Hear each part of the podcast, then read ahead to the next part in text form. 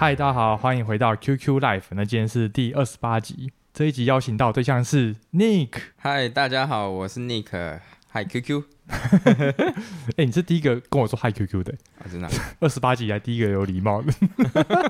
今天我们这个家呢，还有另外一个威鲁，直接叫本名应该还可以吧？反正威鲁就是我之前有一次有分享很很久前一个动态，就是他有去金门玩，然后他就有分享说，哦，他有听 QQ Live，然后有分享这个到现动了。嗯，Nick 好像是说你是不是也看到那个限动之类，然后就发现说，对，我就看到威鲁分享，哎、欸，我就听一下 QQ 土木人生，嗯，哎、欸。听的发现，哎，搜讯还不错。因为通常一般的 podcast 的收讯有些不好的，我就直接略过了。哦，对，哎，搜讯还不错，而且也是工作相关的，就很有兴趣听。而且工作常常在开车，广播就听腻了，所以就会有有时候就。哎，手机 Podcast 蓝牙开直接听的，哦、一集三十分钟，差不多就是到工地的时间。哦，很不错哎，嗯，就刚刚好。然后最近就是跟 Nick 有聊到嘛，Nick 就是他在做沥青的施工厂商，嗯、就觉得哎，刚好这个节目还没有沥青的相关的，然后觉得哦，那可以邀 Nick 来录一下这样。对，顺便讲一下，Nick 跟威鲁还有我，我们其实有个神秘的关系，关系就是我们都是。空军的，对对，然后我们差一梯，我跟威鲁是八六九，对，然后我是八六八梯，就你忘记了，就威鲁是小我一梯的学弟，然后他们两个是新训同梯的，对。对，对但我们都是刚好在台南关田嘛，对对对，我们台南关田，其实我觉得我们那个新训很酷，就是我们居然是穿陆军迷彩服的新训，哎，对对对，我们穿陆军迷彩服，就是我们新训是在新训在唱陆军军歌，对，然后下部队还要再重新背一次空军军歌，我觉得超闹的，我们好像是什么器材班啊，你是器材班哦。然后我们要去搬器材，事先什么每天早上去操场之前，我们要搬器材，然后或者去打靶要搬器材，然后都有那个小蜜蜂，嗯，我们都会先吃到，先吃。对，我当时就觉得器材很爽哎，就看起来好像很累，但其实是很爽的搬。没有没有，也很累，主要是很累，真的很累啊。有很累吗？超远，超累超远的。可是你可以吃小蜜蜂哎。对啊，吃小蜜蜂是唯一爽的地方。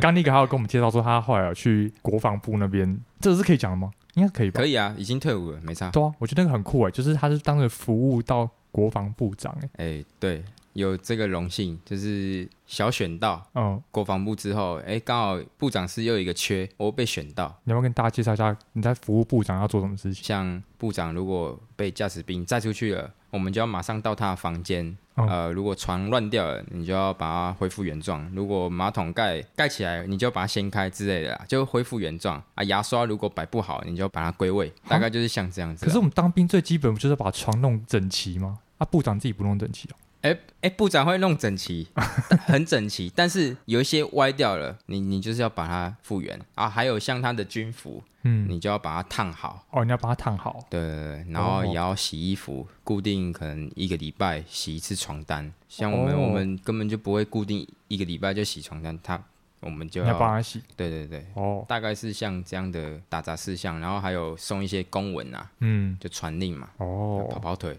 好，反正我找 Nick 来就是来录，哎、欸，因为他现在就是在一个沥青营造厂在工作嘛，哎、欸，是对，然后就想说找他分享沥青相关的东西。嗯、我直接进入第一个问题好了，好让大家比较进入状况。好，就到底为什么很多道路一天到晚都在铺路？这个到底是不是真的需要铺的，还是他就是因为选举啊，或者是要图利厂商啊，或者是什么之类的，我不知道的原因，嗯、所以才要铺这东西。嗯，你的看法怎么样？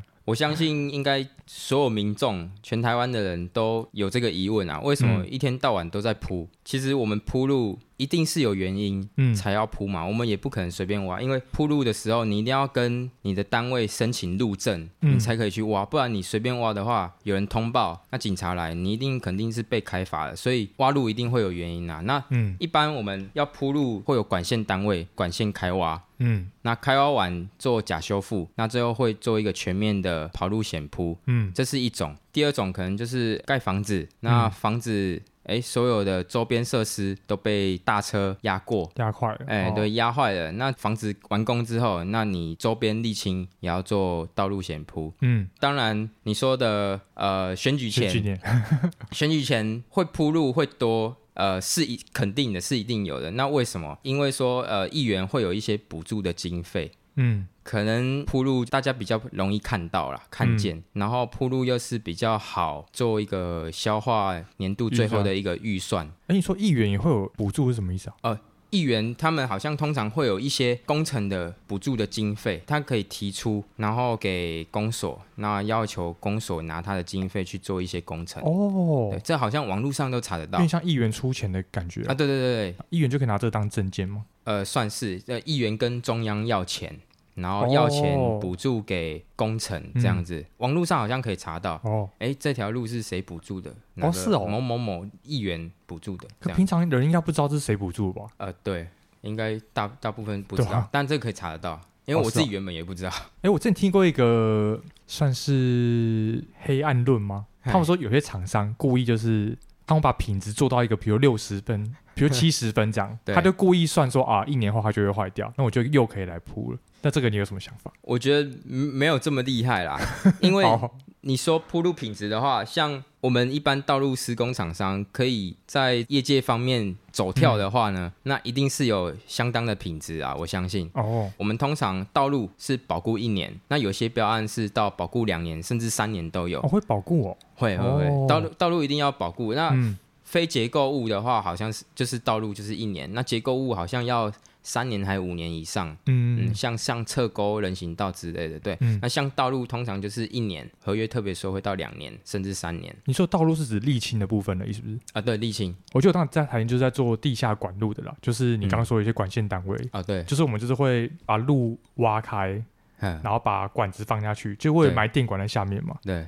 对然后这时候才会有你们这些厂商来铺柏油啊什么的，就是民众可能会觉得说，哎，怎么又在挖马路？嗯、对、啊，那实际上就是为了他们大家用电，用电，所以我们才要买管路，然后你们才要修那个路嘛。对。对、啊、然后我当时觉得很酷，就是你们，因为通常我们之前做厂商，就是比如绑钢筋，他们可能一次就五六个人来，然后但是做很多天这样。嗯。但是你跑步厂是一个很有组织的团队，就一次来十几个，就超多人了。对，我们基本基本上做路一定要有交维交通管制，嗯，所以你就要有义交。那义交要看你今天的路有有没有巷子，如果巷子多，你的义交站的每个巷子口。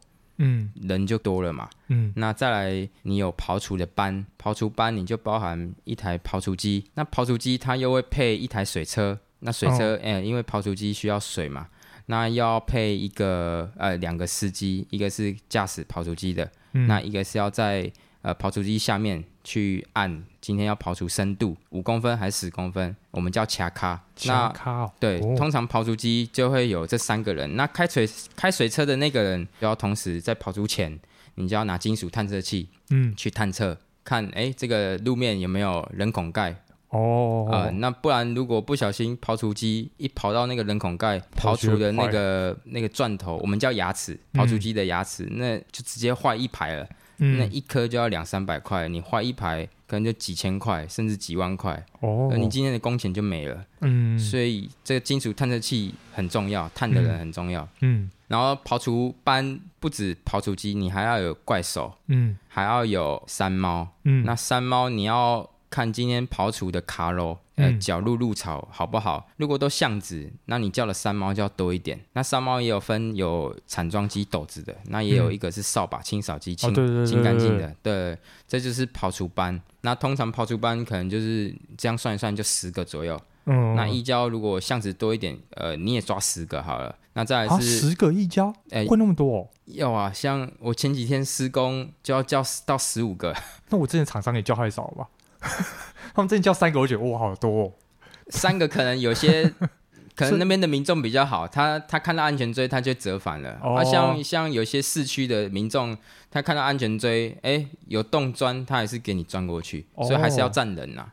哦，所以我们通常呃每个巷子口都会站，对，因为我们。我现在做的案子是巷子巷弄比较多哦，那可能不止一条啊，可能好多条十字的啊，或者很多巷子，每个路口都要先站一个人哦。那我还有忘记讲，还有刨除前要进行切割啊，切割路面哦，切割的，这也是要有人啊。切割的人应该可以跟刨除人共用吧？可以，可以，可以，可以。呃，再来就是铺路班，嗯，那铺路班会有一台铺装机，嗯，然后很特别是我们的山猫有分刨除的。也有跟做沥青、热沥青的，嗯，这分别不同的，所以铺路班也要有一台山猫，然后铺装机，嗯、然后压路机就要有三台，然后还有压路机要三台哦。嗯，压路机要到三台。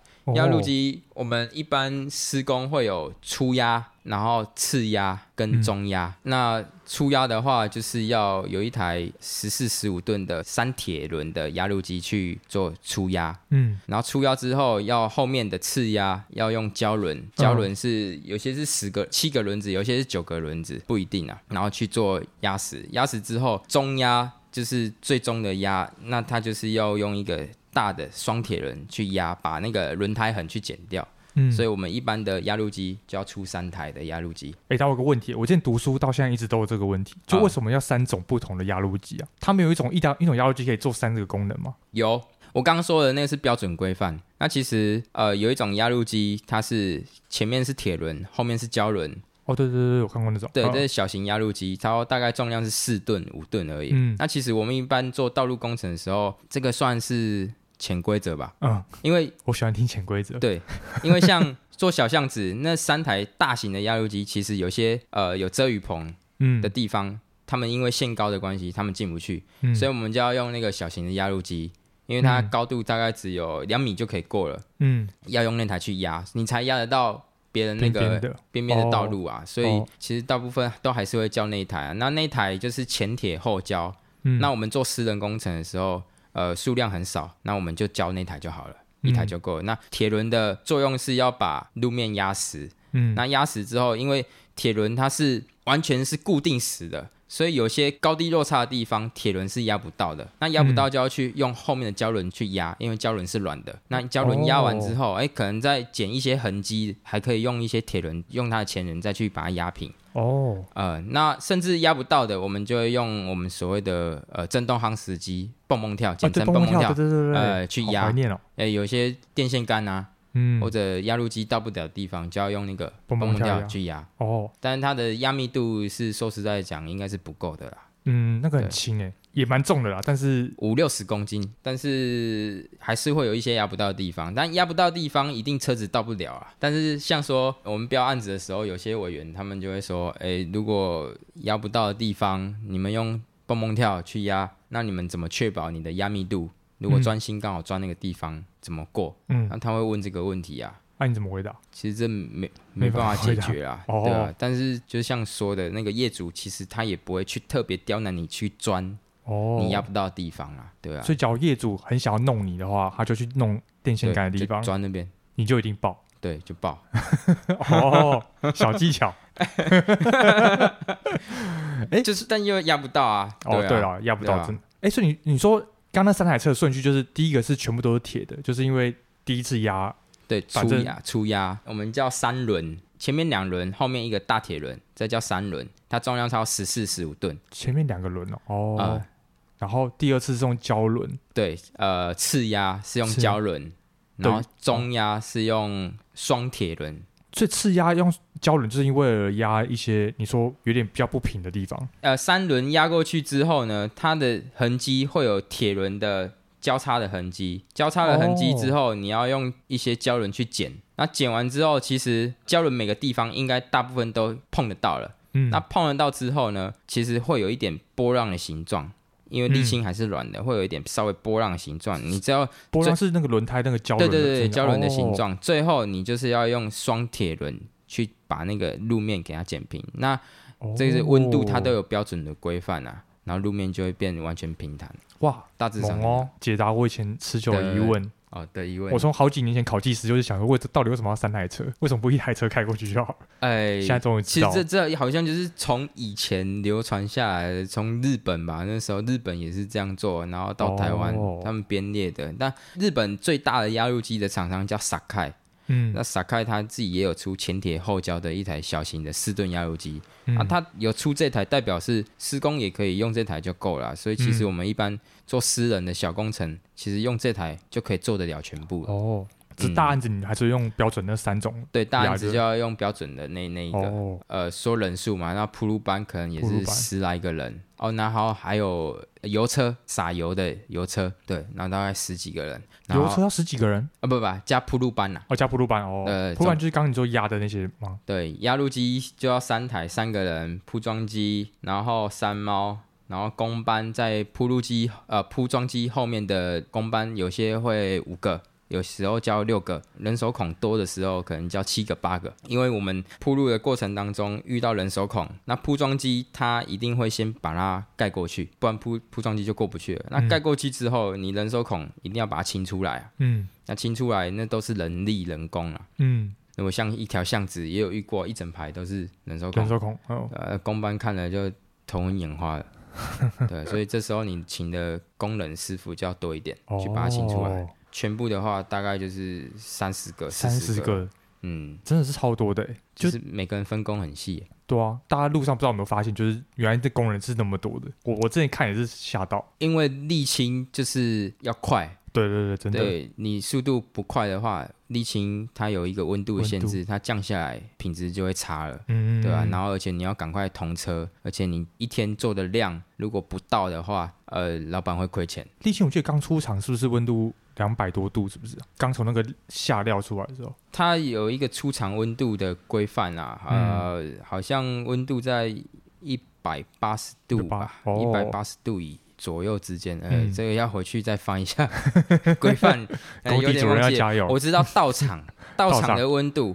哎，道场温度是一百二十度以上，一百二十度以上。哦、对，那像我们一般密集配沥青的话，是一百二十度到一六三。嗯，对，但但是也是有些要看合约哦，有些会要求一百三十度以上。哦，对，它有些合约会改，嗯、就越热越好嘛。也不能太热啊，太热会怎样？我们现场如果看的话，太热哦，你马上压的话哦，怎么样？会有一点像吐溃挤开来，就是不会粘哦，反而不会粘。哦，是哦，沥青太热去压的话，反而会很很松，它不会粘住。哦，是哦，嗯，因为现场的实作经验是这样，所以就是它沥青还是要有一个温度，就是一一百二到可能甚至我们现场啦，可能到一百八都还 OK，、嗯、你就可以先做出压的动作。对啊，如果你超过这个温度，有时候工厂很近啊。你煮过来，你马上压路机一压，那个有时候会吐亏，呃，然后、啊、所以还反而还要等它降温才可以用。呃，对，所以通常我们铺的时候，压路机经验师傅算老经验啦，所以他我有时候我现场我会跟他说，赶紧得啊，赶快压，赶快压，不然等下冷掉了。他说先等一下，啊，还是很烫。的对他，他怎么知道几度？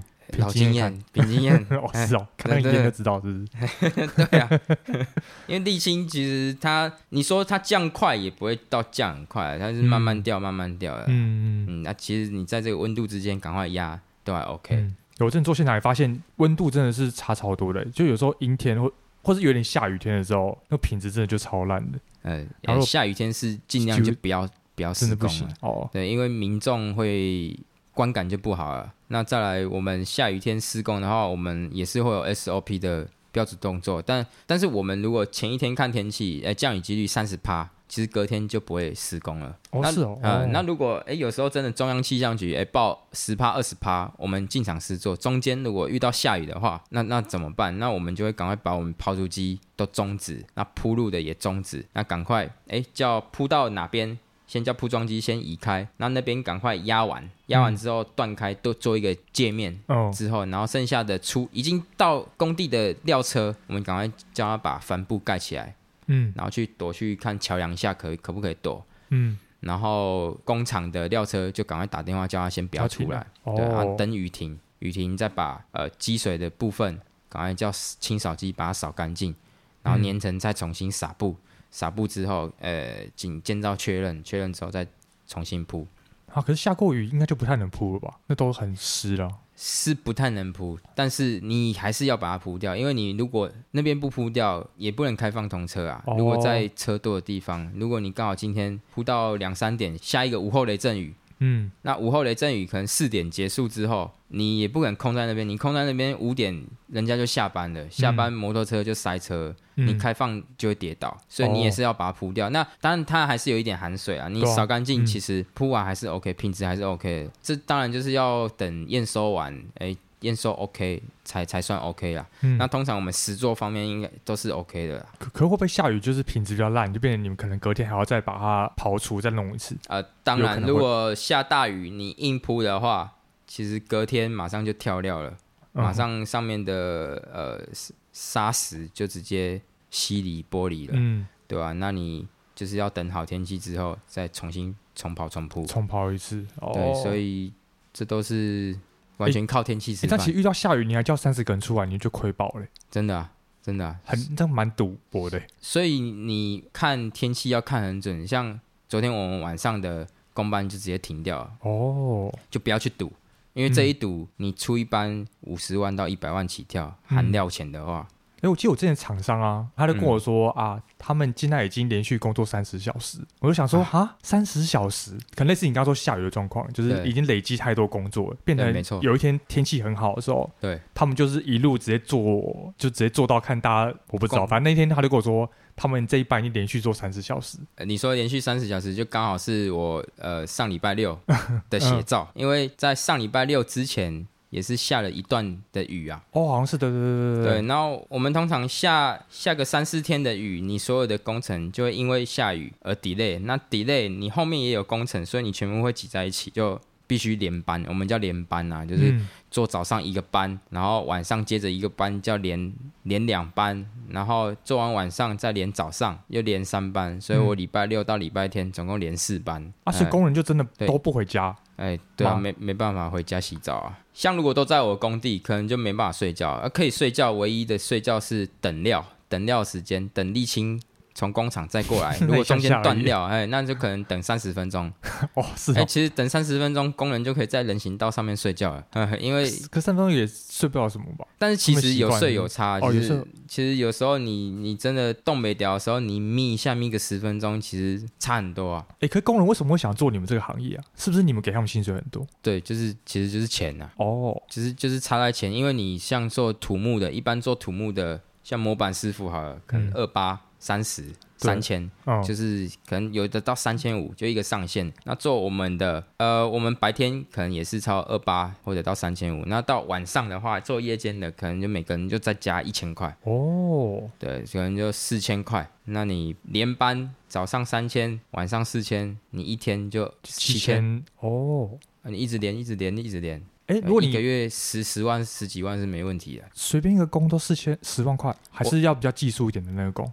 我说的是最累的那个铺装机后面的那个工班在推耙子哦，推耙子那个哦，拿那个铲子的师傅，那个是算人力上最累的。但是在开铺装机或者是压路机的师傅，可能就是白天两千五，晚上可能加五百或者加一千哦啊、呃，对啊，所以最高薪的是后面弄耙子的啊、呃，对，因为他们是出人力的。那开机器的通常都两千五啦，然后夜间可能加个一千块。哦哦、哇，第一次知道哎、欸，但铺的品质好不好也是。在于他们哦，那当然还有压路机的师傅啦。嗯，主要的还是那个拿那些耙子的人。哎，我正大天上也有玩那个东西，后来有发现那个真的是关键，就是它料你要分配的很均匀，对，它能压过去才会平嘛。对，也不能太高或太薄，也不能太厚就会凸起来这样。哎，对啊，会就碰起来，对对对，就碰起来了。哦，你有你有推过？对，我有推过，就觉得哎蛮好玩。那也要有技术性哦。对，要有技术性。对啊，哎，现在义交的行情价是多少钱啊？我们的话大概是一小时三百块一个钟头，白天吗？呃，晚上会再更多，对，白天。哦，白天三百，那晚上会到多少？可能加个五十块，加五十三百五，哦，差不多啦。那有些是两百多块啦。一交其实大部分站八小时，其实薪水比很多很多，也是两千多，但是也很辛苦，他们的 EQ 要很高。哦，对是啊，你遇到民众跟你大吼大叫的，你也是要 EQ 很高的去对他们。哦、如果你反过来跟他硬碰硬，等下就是警察来了。嗯，对啊，所以我都跟交委的人员说，你就好声好气跟他说，如果真的他大吼大叫，你再叫我现场过去。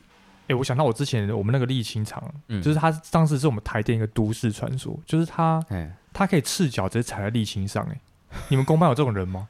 当时我们想说，这个人的脚是怎么回事？应该没有吧？他超屌的，他真的是。你有看到他？他我看到他赤脚直接踩在沥青上，哎，热的，热的。他热，他就是从来不会穿鞋子哦，他就是永远都是赤脚在那里走。然后我们很多次在开他罚单，就说嗯你要穿鞋子，这样他就直接给我们罚。后来我们也不罚他，反正你就赤，他就赤脚这样。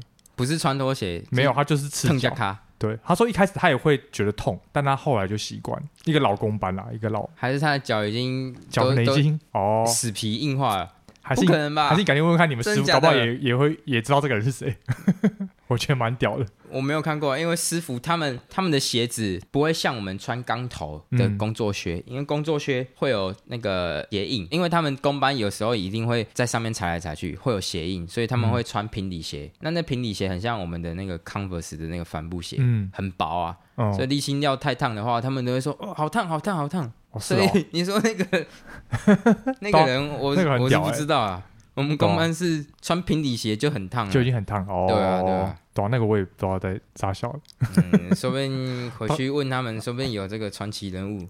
哎，我想到我还有一个很很很重要的问题，就是规范好像有规定说，我们那个处理料最少好像直径不能低于多少，对不对？有些规范会这样写。八分之三，有四分之三。哦，对对对对。呃，对。然后我有时候发现厂商他们都会故意选比较细的假修复的时候啦。嗯。然后后来就问他说，为什么你假修复用那么细的？他就跟我说那个可以比较平，我后来发现也真的比较平啊。嗯，那我就跟他说，那既然这种比较平，为什么规范还要规定要用大颗粒料？他就说，因为大颗粒料其实就是可以比较，好像比较坚固，是不是？铺的好的话，呃，现在一般通常的话是八分之三英寸最大标称粒径，还有四分之三。哦，那再来更大也有到一英寸，这都是有建造设计方面他会去设计。哎，今天这条路像这种大马路啦，嗯。大车的流量一定多，嗯、那一定多，它的配比设计石头一定要用大颗一点，可能四分之三甚至到一英寸的石头，嗯、那它承载力就相对会比较好。嗯、但是我们在施作上，工班师傅如果没有铺装机的状况之下，因为有时候像我们如果呃真的不小心啊，你石头没有刮好，那人手孔周边石头的比例就比较高一点，那比例高一点的话，嗯、这时候又没有沙子。去填缝，那很容易就会跳料，跳料哦，对，品质就会不好。但是你的配比设计又是这样子，所以像像你说台电那些施工人员为什么用细粒料？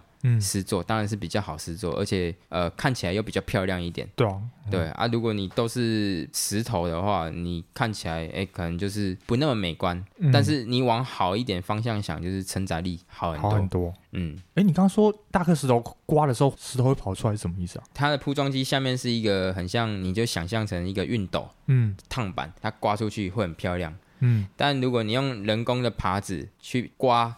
其实它石头会跑出来哦，大颗的石头会浮出来。哦，是哦，嗯，然后越刮越多，所以它你要靠技术把那些石头比例用好，用均衡，嗯、后面压路机才可以压。哦。对，只是单纯一个很平的，比如说高速公路那种很大颗石头，好像铺其实很简单，哦，对，那就很简单了。对。哦，因为我之前想说，是不是高速公路厂商素质比较好，所以也没有嘛。因为我看到大高速公路，我发现他们石头都超大颗的，而且他们都超平的。高速公路它的面层都是用透水沥青，嗯，透水沥青其实它就是配比几乎都是石头。哦，对，好像没有细粒。对，按它就有孔隙率，所以可以让水导到下面。那下面的话，它基底就是我们一般的沥青啊，嗯，我们一般的沥青就沥青就比较呃不透水。所以最上面的透水沥青让它透水下去，然后它会导到旁边侧沟。所以现在高速公路车子在开的时候，哦、以前我们小时候前面的大卡车轮胎它水就会喷到我们挡风玻璃啊，可能现在就没有。哦、会对，现在就不会啊。哎，对对啊，以前可能还有这样的印象啊。今天其中有一题访谈，就是我妈想提问的嘛。就是他就问说，高速公路要是遇到积水的话，到底要不要碾过去啊？然后我就跟他说，哎，刚好我这礼拜要访问一个沥青的，我来帮你问问看他。但现在好像现在好像也没这问题了，对不对？因为刚刚说会有透水沥青跟沥青的关系，高速公路其实不太会积水。但是像一些强降雨、午后雷阵雨，你一下子雨下太多，其实它水来不及倒到排水沟的话，它水还是会满出来，还是会啊。但是你像一般的小雨。或者一一般的像这种我们今天这种雨，嗯，那其实它都还蛮有效的、哦、啊。像你说的泄水坡度，泄水坡度，我们那台铺装机上面，它两边的仪表板就可以设定，是是？对，就可以设定。哎，哦、像我们一般道路的泄水坡度通常都两趴，对吧？就一米的高低落差是两两公分。呃，哦、突然想一个问题，就是你们不是刨除前都会先贴一个公告，说什么啊？哪一天我要刨除，请大家移车。会，所以他们不移车，你也不能怎样嘛？也不能怎么样哦，也也不会罚他的单，对不对？也不会，事前公告是一定要通知知会的。呃，我们一定会在事前至少三天，但我们通常都一个礼拜，嗯、然后我们也会知会里长。但是有些车子他不理你，他不鸟你啊。哦，他可以不理你，因为有些是停在路边就算了，我们还可以叫警察查他车牌，请他来移。呃，那有些是停在停车格里面，你不能拿它怎么样啊？那如果你这时候哎堆高机，我们也有分哦，有些太 push 啊、双逼的啊，他不敢堆哦。啊啊，怎么办？Toyota 他还敢堆哦。啊，哦、司机他一天才三千块，他堆坏了怎么办？哦、他这样直接跟我讲啊。我也不能说你就堆啊，坏掉我处理啊。有时候哎、欸，一赔就赔好多钱。我们首先就是叫警察来查他车牌。那如果查得到，通知得到，那就没事。那通知不到呢？一个就是请他堆，我们录影收证。第二个就是说不要堆，他那一边就没有刨到，然后可能我们下次进场再去把它刨除。但这样的路面就会很丑哦，对，对，就会有很很明显的一个区块。嗯，对，通常我们还是会把它处理掉了。哦，沥青小开可以这样吗？喝个半杯就微醺？我不会去去，去应酬的啊！是哦，你们都不会应酬的哦，好厉害哦！长辈会啊，哦，听他们讲会啊，但其实真的不用应酬也可以拿到工作啊。哦，啊、是这样，这样比较好啊。嗯，很赞诶。你最后要不要分享看你自己啊，或者是你对于你们你未来的公司什么想法？呃，我们台湾的品质也是相对的，真的真的还不错啊，没有输日本。嗯、那当然，日本工地现场真的是很干净，因为我有去日本过啊，也有看过韩国、嗯、他们的跑铺作业。呃，韩国跟台湾差不多同一个 level 啦。哦，呃，日本真的是他的工地非常干净。当然，日本人本身的素质也很高，他不会看到安全锥就冲进去。他看到安全锥会折返，那日本人是这样子啊。台湾人看到安全锥特别想冲，不是不知道为什么。对啊，也是民众素质就有差了。哎，对啊。然后当然日本有好的地方呃，我们也是要借鉴学习。嗯、再来是也希望自己公司的团队啊，可以带他们哎去各个国家，可以去学习啊，去观摩。嗯对，然后我希望，哎，不只是我去而已，因为在座的是师傅，嗯，师傅没看过，他们也不知道，所以我希望，哎，如果真的可以，哎，我希望带他们一起去看。那现在 Facebook、IG 也很方便，那 Instagram 它有一些 Hashtag，嗯。你可以特别去搜寻日本的铺路的一些关键字，像什么铺装公式，嗯，哎，你可以去打这个，哎，很多日本的道路的施工的影片就会跳出来，工序其实都大同小异，但是有些眉眉嘎嘎还是不一样，嗯、那就可以借鉴学习，啊，各个国家都可以看得到，嗯、所以我觉得如果是同行听到的话，哎，可以去搜寻看看，嗯，那再来就是说，哎，如果觉得 QQ 土木人生频道呢有。增长一些知识哦，或者 哎有学到一些地方的呢，可以稍微的抖内一下，嘿，抖一下，抖一下，抖起来。好啊，那我们就感谢 Nick 今天来，我们就跟大家说拜喽，好，拜。拜拜。拜拜。